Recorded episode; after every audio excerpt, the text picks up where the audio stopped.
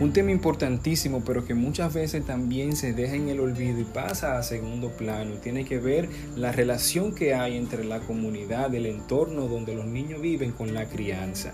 Y es que la crianza no tiene que ver solamente con la relación que establecemos con el niño, la niña o el adolescente, sino también con el entorno y la comunidad donde este niño se cría.